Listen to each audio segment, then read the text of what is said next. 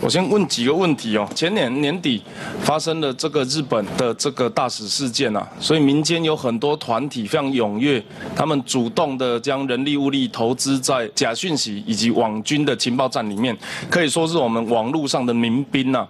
那这一群人呢，在经过了一年多的努力之后，做出一个报告啊，特别因为跟管局业务相关，然后想要跟这个局长请教一下，有几个问题，几个叙述啦。局长，你觉得？是真的，就是你就回答是啊，你觉得是假讯息，你就回答是假的。关西机场事件，如果台湾人自称中国人可以上车，这叙述是真的还是假的？假讯息，我们研判是假的。假的。第二题，美国流感比武汉肺炎更严重。这国家人口不一样，我不我我不知道他怎么比的。好，没关系。美国流感就是武汉肺炎。假的，哎，我我我不认为这样子。美军利用武汉军人运动会散播病毒，此病毒只针对华人。我我不认为真的，嗯。利用美国这个社会纷乱的形象，将香港民运人士会造成这个制造动乱的反叛分子，鼓励美国黑人要光复美国。假的，假讯。中选会会做票影响二零二零大选，利用空白选票以及盖完选票折叠式沾染，然后造成废票。那也是假讯息。好，你知道这些假讯息在台湾有多少浏览率吗？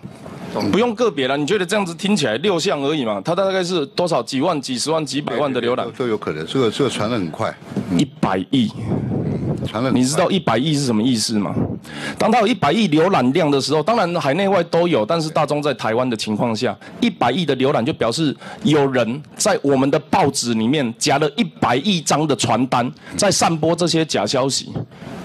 举。局长同意这个论述吗？哦同意。好，接下来我们看这个实际的状况。我们看到左边的一个关系图，其实可能没有办法看很细，但你大概看一下上面那个圈圈的颜色。上面红色的部分是中共的官媒，呃，中共的政府官方，甚至中共的这个发言系统。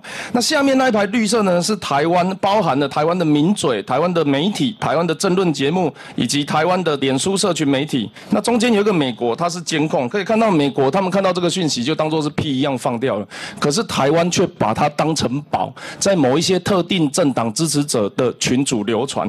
它的叙述内容是这样子：叫美国利用武汉军运会散播新型冠状病毒。它有一个特色是，它从内容农场讲出这样子的阴谋论的时候，它后续又用了两个阴谋论，叫做呃，美国实验室介入程度非常高，病毒是美国制造的生化武器。用后面两个论述来证明，它前面这一个美国利用武汉军运散播武汉肺炎的这个论。述是对的，以阴谋论证明阴谋论。可是，在这个过程里面有个很可怕的事情，他一开始这种阴谋论是从中国的社群媒体出来的，然后受到中国的官方媒体转载，然后他的第三个路径竟然是台湾的媒体，然后是台湾的政论名嘴。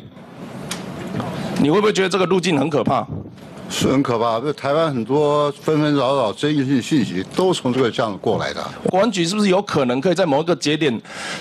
发生之前，然后做出反应，做出应对。我们不对他们个人做什么发生。我们不是对他们，是发现这件事情的时候，我们会跟我们的行政机关去讲这些事情。绝对反应的，我们绝对反应。哎，对，经过评估，有时候假的，我们马上就跟啊相关的部门做一个啊回溯。我们整理出来，中国对台资讯战，也就是认知战。认知战两个状况嘛，第一个希望我们认同自己是中国人，第二个希望我们台湾的民主越乱越好，台湾国力越差越好。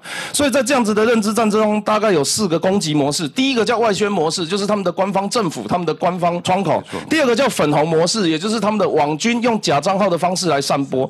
第三个模式叫内容农场模式，也是我刚刚提到最可怕的模式。无中生有的一篇文章，坦白讲，日本那那个大使就是被这种模式害死的。不知道哪里来的亲身经历，不知道哪里来的研究报告，不知道哪里来的结果证实，被。台湾的媒体跟名嘴来转载，我待会会给你看例子。这是最严重的模式，叫内容农场模式，但也最难捕捉，因为幻想文每天都有。第四个叫协力模式，协力模式是很明确的，当对方当对面的官媒发出一发出声音的时候，我们看不出连结的某个政治人物也好，某个前国家元首也好。某个前退伍的将领也好，他会配合着对方现在正在进行的战略去发展他的这个发言。当中国希望我们天摇地动死路一条，台湾首战集中战的时候，我们就有人会跟他们一起讲一样的话，这个就叫做协力模式。具体我们下面举一个例子哦。这个是我刚刚讲内容农场模式哦，有个叫琪琪看新闻的，看起来一个我根本不知道他是哪里来的。二零二零九月三十，退役台军老兵讲服役经历，说两岸开战，我叫儿子一一枪干掉他开他冲锋的长官。他们的官媒就报道了，他们的环球时报在短短的不到一个小时内就把它变成官方的新闻。最可怕的事情是，不到十二个小时内，台湾的两间媒体他就转载了。就偏偏这么巧，这两篇文章的转载者刚好都在中国任职过。这两个媒体人，一个叫李仲伟，一个叫郑思南，在关他就具有在台协力者关键一级的能力。局长，刚刚提到的，我们协调整合部署执行对境外敌对势力争议讯息应处有关事项，我们具体针对这个案例可能会怎么做？我跟委员报告，刚才委员已经点出来了。